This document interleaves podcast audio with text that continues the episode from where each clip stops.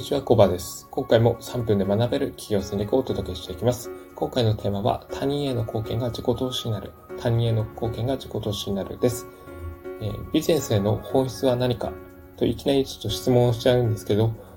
ビジネスの本質って何だと思いますか？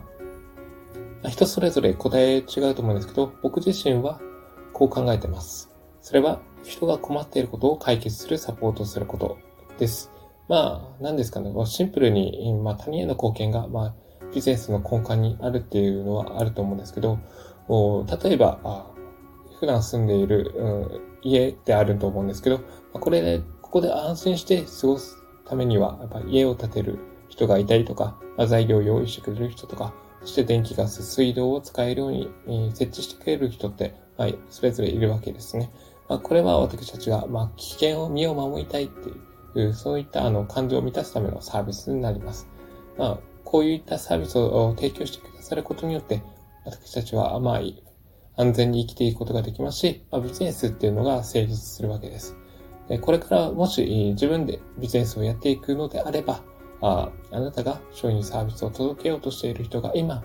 どんな悩みや問題を抱えているのか、ここを初めに知る必要があります。でそして、それを解決するための必要なサポートをあとやっていくっていうことになるんですけれども、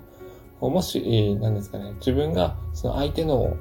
問題問題とか悩みを解決する術を持っていないってことももしかしたらあると思うんですよね。そういった場合は、誰かその解決法を知っている人を紹介したりとか、もしくは、あの、その自分で、えっ、ー、と、その解決法に見合った、あの、本とか、あ、何ですかね、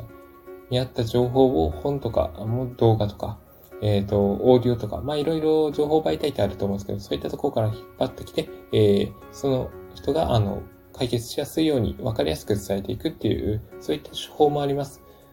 なので、えっ、と、まあ、難しく考えてしまうかもしれないですけど、単純に相手の悩みをしてそれを解決する方法を見見出してちゃんと伝えていく。たったそれだけですね。まあ、うまくやろうとすると、あどうしてもハードル高くなってしまうんですけど、まあ、単純に、まあ、どういう形であれ相手の悩みとか問題が解決すれば OK みたいな、そういった軽い感じで気持ちを持って取り組んでいけばいいです。で、えっ、ー、と、サービス提供するからにはお金もらいたいという、まあ、報酬ですよね。そういう、をもらいたいという気持ちが出てくると思うんですけど、まあ、いきなりそういったお金をもらうっていうのもいいと思うんですけど、まあ、最初は何ですかね、見返りなしに何か相手が求めるサービスを提供するのがいいでしょう。特にあの企業当初は、まあそういった感じで、えっ、ー、と自分自身の経験を高めたりとかスキルを磨くことにフォーカスを置くといいです。そうすることによって、何ですかね。まあ、いわゆるモニターさんというお客さんの一歩手前、えー、といった方々を、なんですかね、関わることができまして、それによって実績を作ることができます。で、その実績をもとにどんどんビジネスを拡大していけばいいので、まずは、何ですかね、えー、他人が困っていることは何かを知って、えー、その問題とか悩みを解決するサービスを提供することにフォーカスをしてみましょう。で、その方がもしあの、もう解決方法を知ってるよっていう場合もあると思うので、まあ、そういった場合は何ですかね、えー、その方があ行動しやすいように、えー、背中を押せるような、そういった質問をどんどん投げかける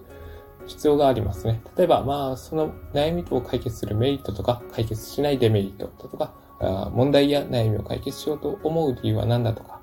あとはどうやって解決に向けて行動するのか、いつまでにその問題を解決しようと思っているのか、そういった質問を投げかけることによってサポートしていくといいと思います。で、ここで最後注目しておきたいポイントなんですけど、もう他人に貢献したことの10%があなたのリターンということですね。このマインドを持つことによって、どんどん積極的に人にサポートできるようなマインドができますので、ぜひこれを心がけてやっていくといいでしょう。ということで、ちょっと長くなりましたけど、今回のテーマ、他人への貢献が自己投資になる、他人への貢献が自己投資になるのテーマはここでおしまいになります。ここまでご清聴いただきありがとうございました。